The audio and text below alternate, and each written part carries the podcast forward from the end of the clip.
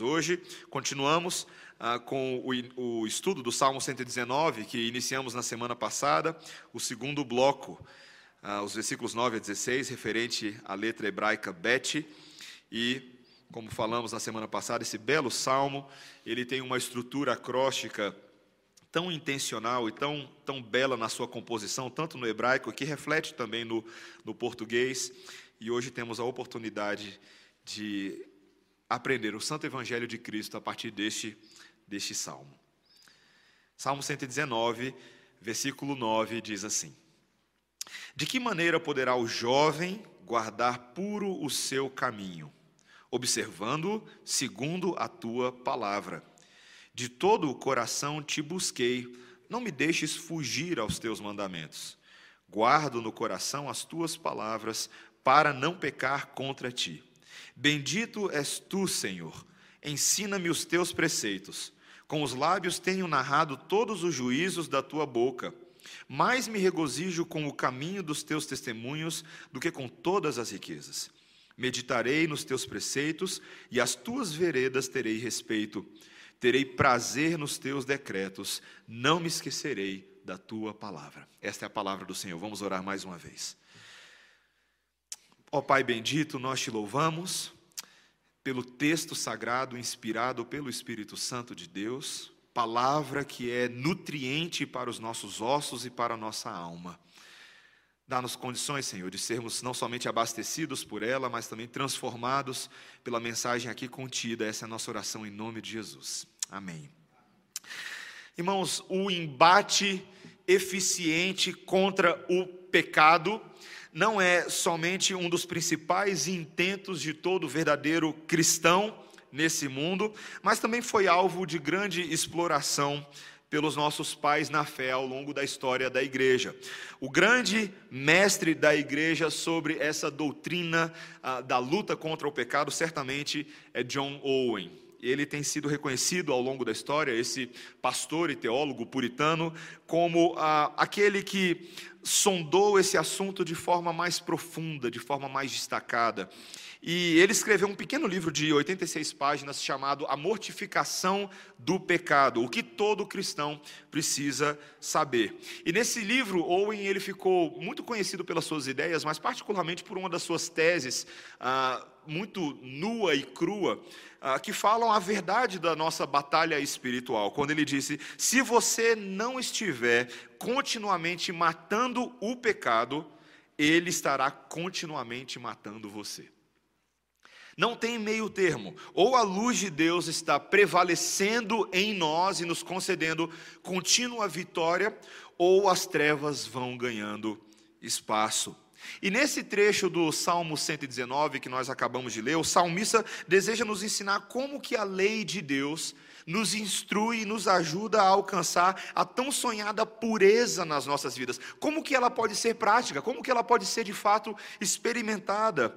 Para que assim nós possamos glorificar a Deus num testemunho de santidade e sejamos conhecidos como o povo da santidade de fato. Esse texto nos mostra três maneiras de se alcançar essa pureza. Primeiro, uma pureza que ela é exercitada pelo esforço. É a primeira coisa que nós vamos ver. Em segundo lugar, uma pureza que é exemplificada pelo caráter de Deus. E em terceiro lugar, uma pureza que é experimentada pelo prazer na lei do Senhor. Esforço, caráter e prazer nos ajudam a aprender o caminho da pureza. Primeiro vejamos essa pureza que é exercitada pelo esforço. O salmista começa esse trecho deste salmo com uma pergunta difícil. Veja o que ele diz no versículo 9: De que maneira poderá o jovem guardar puro o seu caminho? Ele toma por estudo de caso uma realidade que ele constatava em seus dias e que nós frequentemente constatamos nos nossos dias. O fato de que os caminhos dos jovens são frequentemente impuros são caminhos tortos. Essa expressão guardar puro que aparece neste primeiro versículo é o hebraico purificar, sugerindo que algo está poluído. E é interessante nós pensarmos sobre isso. Além daquela corrupção original que todos nós já trazemos conosco para o mundo, só pelo fato de já ter nascido nesse mundo caído, há muitos pecados específicos aos quais os jovens estão sujeitos e por meio do qual eles acabam manchando o seu caminho, especialmente jovens que já estão dentro da aliança, como são as palavras do salmista direcionadas ao povo de Israel. Esses desejos da mocidade, sobre o qual o apóstolo Paulo falou lá em 2 Timóteo, capítulo 2, versículo 22. Tantos desses desejos, a lascívia, as vaidades da juventude, o desejo de autossatisfação dos seus prazeres, o hedonismo, aquela irresponsabilidade, a independência inconsequente. Talvez você não saiba porque você, do que eu estou falando, porque você nunca foi jovem. Né? Parece que todo jovem tem um DNA automático, ah, uma atinação para alguns pecados e tentações do nosso tempo presente. E não é sem ah, não é infrequente perceber quantos jovens se veem escravizados desses pecados e das tentações dos nossos dias. Qual é a resposta para isso? Ele mesmo fornece na segunda parte desse primeiro versículo, uma resposta satisfatória, observando esse caminho segundo a tua palavra. É submeter aquele caminho, aquele anseio, aquela inclinação ao crivo da lei de Deus seja para a aprovação daquele caminho ou, mais frequentemente, para a correção desse caminho torto. Sabe, meus irmãos, o salmista de imediato reconhece que esse, esse movimento, esse, ah, esse negócio de colocar os nossos caminhos sob o exame do analista divino em busca do seu parecer, não é assim tão natural para a gente, mesmo ao filho ou filha de Deus. É algo que vai exigir da nossa parte, como ele vai mostrar agora nos versículos seguintes, um constante esforço. Veja os verbos e as expressões que ele utiliza nos versículos 10 e 11. Ele diz: De todo o coração te busquei, não me deixes fugir aos teus mandamentos. Guardo no coração as tuas palavras para não pecar contra ti. Você percebe? Há uma, aqui uma, uma poderosa cobiça em nosso velho homem que busca constantemente fazer o quê? Fugir de Deus, se desviar dos mandamentos do Senhor e pecar contra Ele mesmo nós sabendo que essas ações destoam da atitude, do comportamento que é esperado daqueles que já pertencem à família da fé. Todos nós fazemos isso. Infelizmente, esse nosso DNA do pecado original nos afasta de Deus e constantemente quer fazer isso. A gente olha a luz e quer correr para o outro lado. Como obter, meus irmãos, sucesso nessa empreitada. Ele mesmo registra nesses versos. A primeira coisa é fazermos nossa parte com toda diligência. De todo o coração te busquei. Naquilo que me cabe, eu tenho diligentemente gastado o meu tempo e dedicado o meu coração em conhecer a tua vontade para mim. É a primeira coisa que ele fala. Mas ele também diz que não é só a parte dele, Deus precisa fazer a parte de Deus. Ele diz: Não me deixes fugir aos teus mandamentos. Ele roga ao Senhor que faça a parte dele, que haja poderosamente para impedir que o crente o abandone, que o crente se afaste. E ele confia que de fato Deus o ajudará.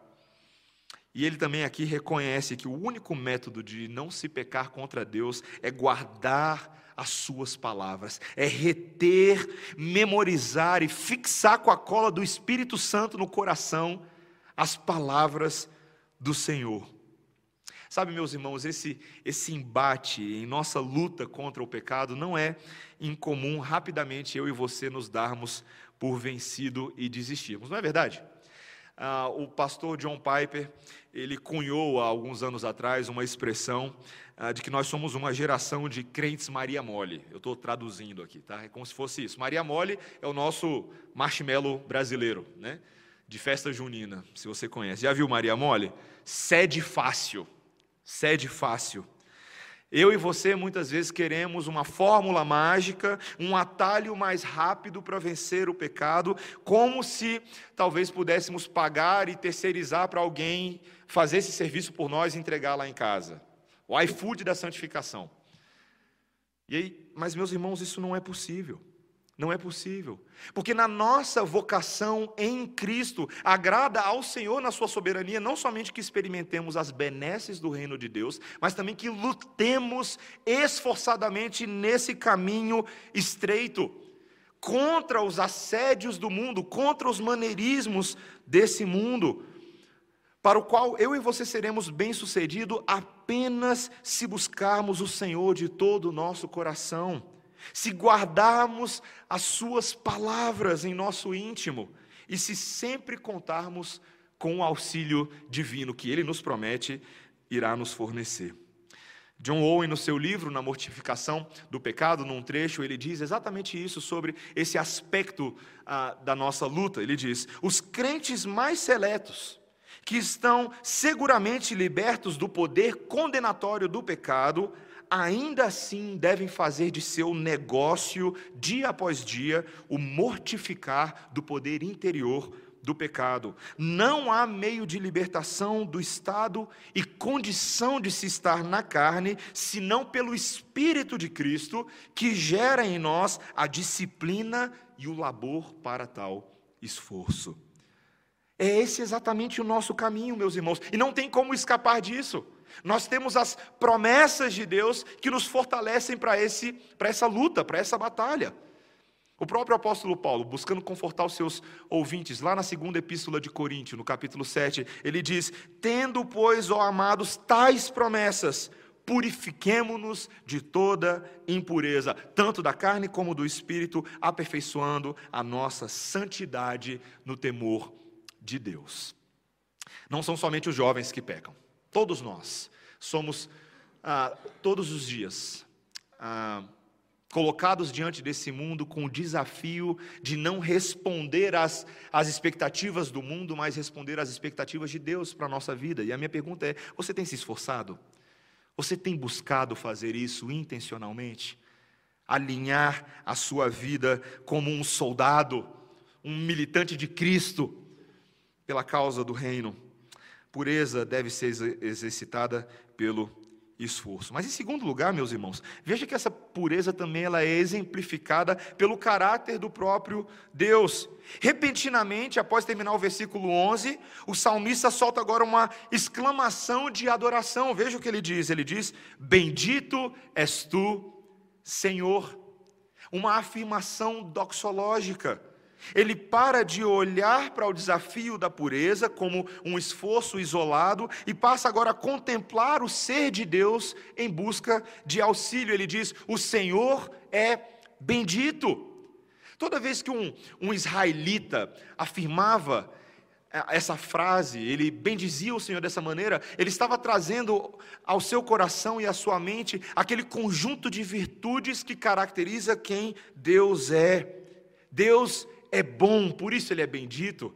Deus é excelente em todo o seu propósito, por isso ele é bendito. Deus é misericordioso, por isso ele é bendito. Deus ele nos ajuda e cuida dos seus e, portanto, como ele mesmo mostra nesse versículo, ele pode nos ensinar os preceitos. E veja como ele adora, ele, ele declara isso em voz audível, no versículo 13, ele diz: Com os lábios tenho narrado todos os juízos da tua boca.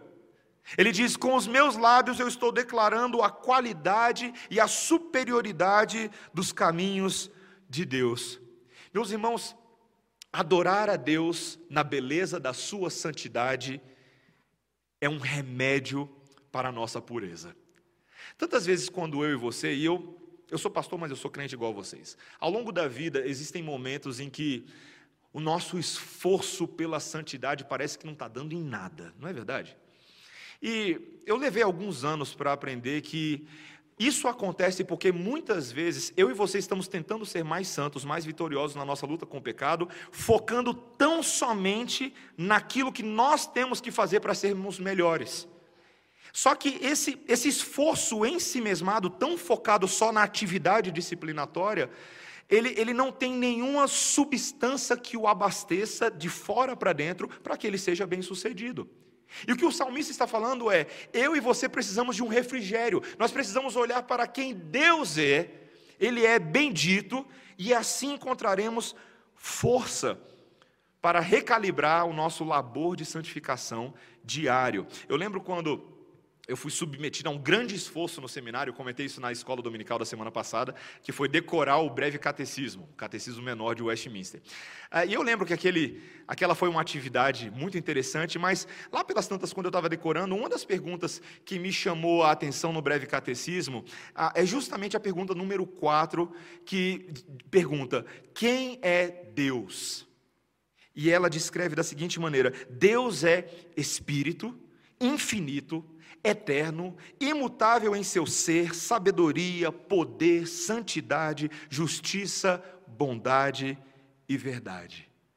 Quando eu olho para a grandeza de Deus, e, e à luz desse texto, mais particularmente, quando eu olho para a pureza de Deus, não há nada mais encantador que seduza os nossos olhos. A santidade de Deus é bela, é fascinante, a sua luz nos cega e nos constrange, mas também nos oferece um olhar a uma dimensão desconhecida, porque a pureza de Deus é tão distinta desse mundo que ela é completamente incontaminada. Eu lembro nas aulas de química no ensino médio, ah, quando o professor ensinou sobre líquidos imissíveis. Eu não sei se você lembra desse assunto. Ah, que são dois ou mais líquidos que não se misturam, como por exemplo a água e o óleo. Então, quando você coloca a água e o óleo no mesmo recipiente, logo você percebe que a água vai para baixo e o óleo para cima, porque ela tem uma densidade maior do que o óleo e forma ali uma mistura heterogênea. Você consegue perceber duas fases visíveis, duas camadas visíveis. Meus irmãos, a densidade da glória de Deus é tão pesada que não se mistura com as substâncias desse mundo caído. E nós, quando somos lembrados a bem dizer a Deus na beleza da sua pureza, da sua santidade, somos inspirados por esse senso de separação, somos estimulados a uma vida santa e esforçada porque pertencemos a um Deus incontaminado e, portanto, também devemos ser servos incontaminados neste mundo. Uma das narrativas que mais me fascina nesse aspecto nas Escrituras Sagradas é a história de Daniel e seus amigos. Você lembra de Daniel e seus amigos? Logo no capítulo 1 de Daniel, quando eles são levados, levados cativos ali para a Babilônia e são colocados no palácio do rei para estudar e são ofertados ali as iguarias do rei, qual é a atitude de Daniel e seus amigos naquele momento. O versículo 8 do capítulo 1 de Daniel diz: Resolveu Daniel firmemente não contaminar-se com as finas iguarias do rei, nem com o vinho que ele bebia. Posteriormente, quando os amigos de Daniel ah, foram confrontados em adoração, eles agiram da mesma maneira quando foram ah, inquiridos a se prostrar e adorar aquela estátua de ouro que o rei Nabucodonosor havia erguido. E quando eles foram acusados e ameaçados de morte, como que eles responderam aos servos do rei? Se o nosso Deus, a quem servirmos, quer livrar-nos, ele nos livrará da fornalha de fogo ardente das tuas mãos, ó rei. Se não, fica sabendo, ó rei, que não serviremos a teus deuses, nem adoraremos a imagem de ouro que levantaste. Coragem, né? Você falar esse tipo de coisa. Pode botar no fogo. Mas eu não adoro os deuses desse mundo. Você tem feito isso? Será que o caráter de Deus tem nos constrangido a nos esforçarmos pela pureza. Quando você olha assim, Deus é santo, você acha que é esperado o que de você? Que você não seja santo? Que você viva de qualquer forma? Nós precisamos ouvir a voz de Deus. Sabe, esse, esse assunto de, de santidade que para tantos parece pesado, na verdade, esse é o cerne do Evangelho de Cristo no qual nós cremos.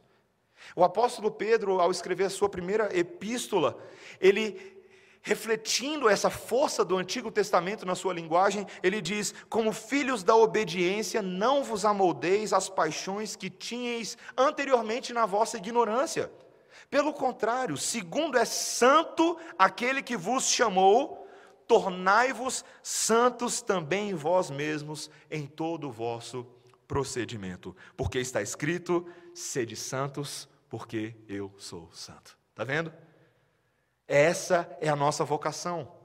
refletirmos intencionalmente a pureza incontaminada do nosso Deus por meio de esforço e por meio do exemplo e do estímulo de quem o próprio Deus é na sua beleza. E em último lugar, meus irmãos, nós somos estimulados à pureza, a experimentá-la também pelo prazer na lei do Senhor. O salmista fecha esta sessão com um aspecto ainda mais excelente sobre a lei de Deus. Ela é prazerosa. Em vez de enxergar a lei de Deus apenas como uma coletânea de preceitos frios, de preceitos condicionantes, ele passa agora a revelá-la sobre uma ótica extremamente positiva e prazerosa. Veja o que ele diz no versículo 14: Mais me regozijo com os caminhos dos teus testemunhos do que com todas as riquezas. Ele se regozija, ele se alegra, ele se alegra mais com a lei de Deus do que com todas as riquezas.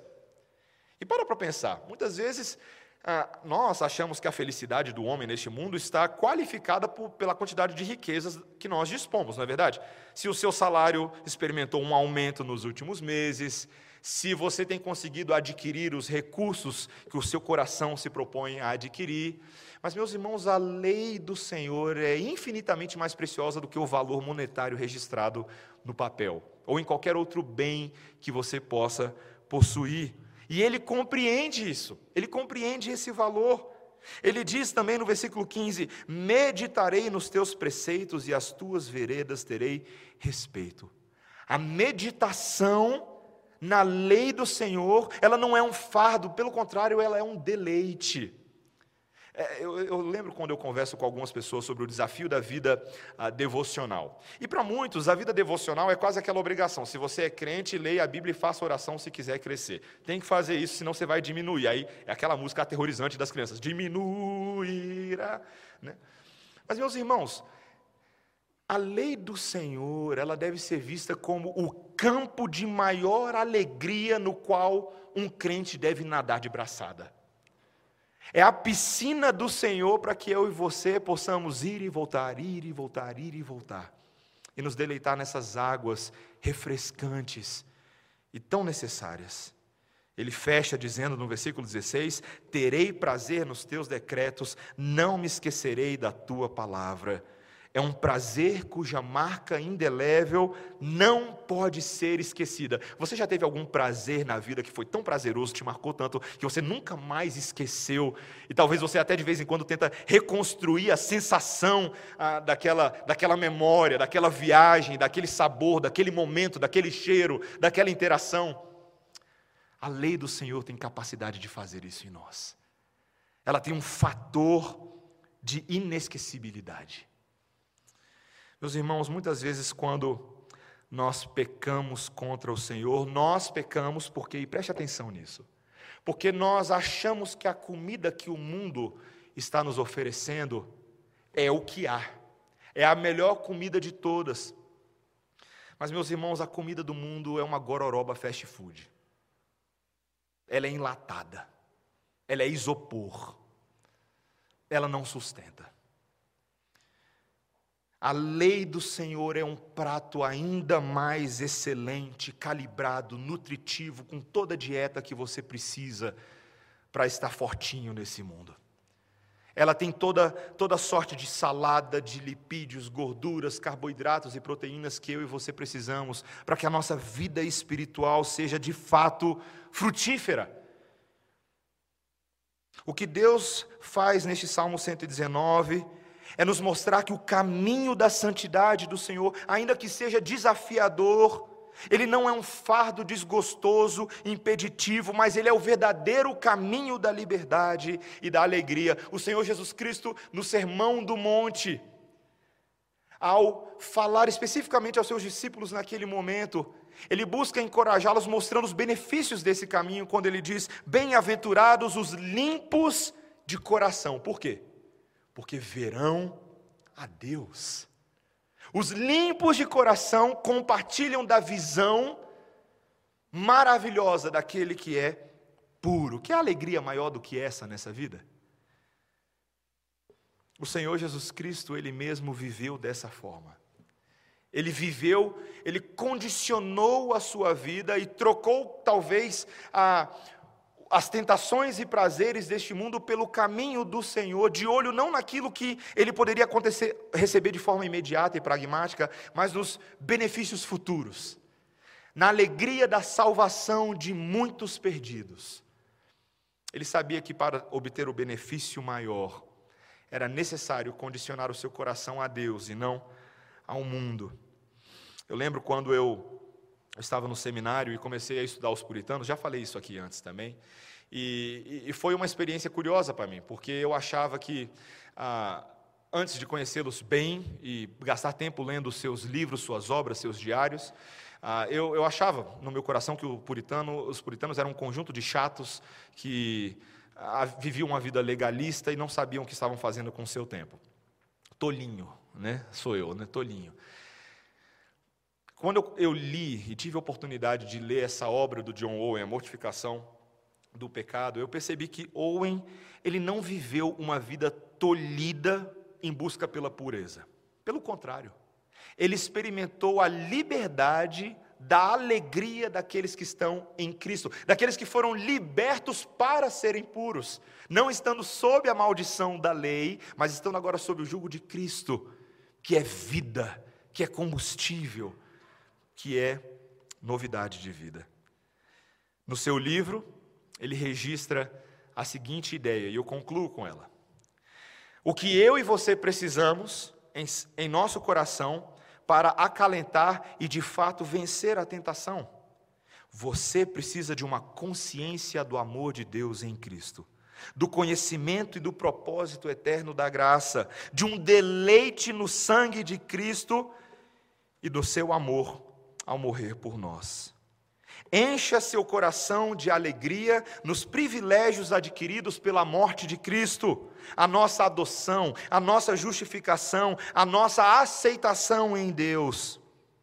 Encha seu coração com pensamentos da beleza da santidade, o presente comprado por Cristo, o grande propósito último da sua morte, para sermos santos e sem culpa diante dele em amor. Efésios 1, Versículo 4: O coração equipado com tais riquezas terá, no curso normal de andar com Deus, paz maior e segurança das distrações que as tentações nos propõem. Essa era a vida de John Owen. Ele passou a, viver, passou a viver assim, numa teologia que não era distante, mas era tão prática e influenciava cada decisão que ele tomava para que em cada decisão ele fosse intencionalmente santo e intencionalmente alinhado com o que Deus espera na sua lei. Meus irmãos, nós precisamos passar a viver assim. O, o, nunca vai haver um limite para o chamado à santidade, o chamado à pureza. Você nunca vai alcançar a meta e a cota e falar assim: quer saber, já deu, já estou santo o suficiente, já estou puro. Agora eu posso descansar um pouco desse negócio e pecar um pouquinho, quem sabe. Isso não existe, meus irmãos. É um progresso contínuo e infidável até que eu e você sejamos perfeitamente formados na imagem de Cristo e sejamos aquela noiva imaculada. E até lá, até a volta do Senhor, nós devemos nos esforçar nos méritos de Cristo, na habilidade primordial dele, nela nós encontramos força para sermos santos como Deus é santo. Que o Senhor nos dê disciplina para sermos esforçados, amém, irmãos? Que a, a redenção não seja uma igreja de Marias moles. Que nós sejamos robustos, sólidos, edificados na fé santíssima e firmados na rocha que é Jesus, para quando as tempestades desse mundo vierem, nós não sermos agitados de um lado para o outro, como aquele barquinho num mar revolto. Que eu e você sejamos exemplificados e firmados no caráter de Deus e tenhamos prazer na lei do Senhor. Amém? Vamos orar, irmãos. Senhor Deus, nós só podemos te amar porque o Senhor nos amou primeiro. Nós só podemos ser puros porque o Senhor se santificou por nós. Em Cristo Jesus temos o exemplo do homem Deus que, ainda que tenha sido concebido pelo Espírito Santo, viveu neste mundo pela fé, firmado nas promessas de vida. E é por causa dele que nós temos a esperança daquilo que João fala na sua epístola, quando ele diz que nós, os filhinhos, não devemos amar o mundo, não devemos andar no caminho do maligno, pelo contrário, devemos ser fortes naquele que é forte. Senhor, nós reconhecemos que tantas vezes nós não somos assim. Nós somos fracos, nós somos falhos, nós somos trôpegos. Mas, Senhor, queremos e clamamos ao Senhor que nessa manhã renove a força do Senhor em cada um de nós. O objetivo, o propósito da nossa santificação, que possamos mortificar o pecado e sermos vivificados em Cristo.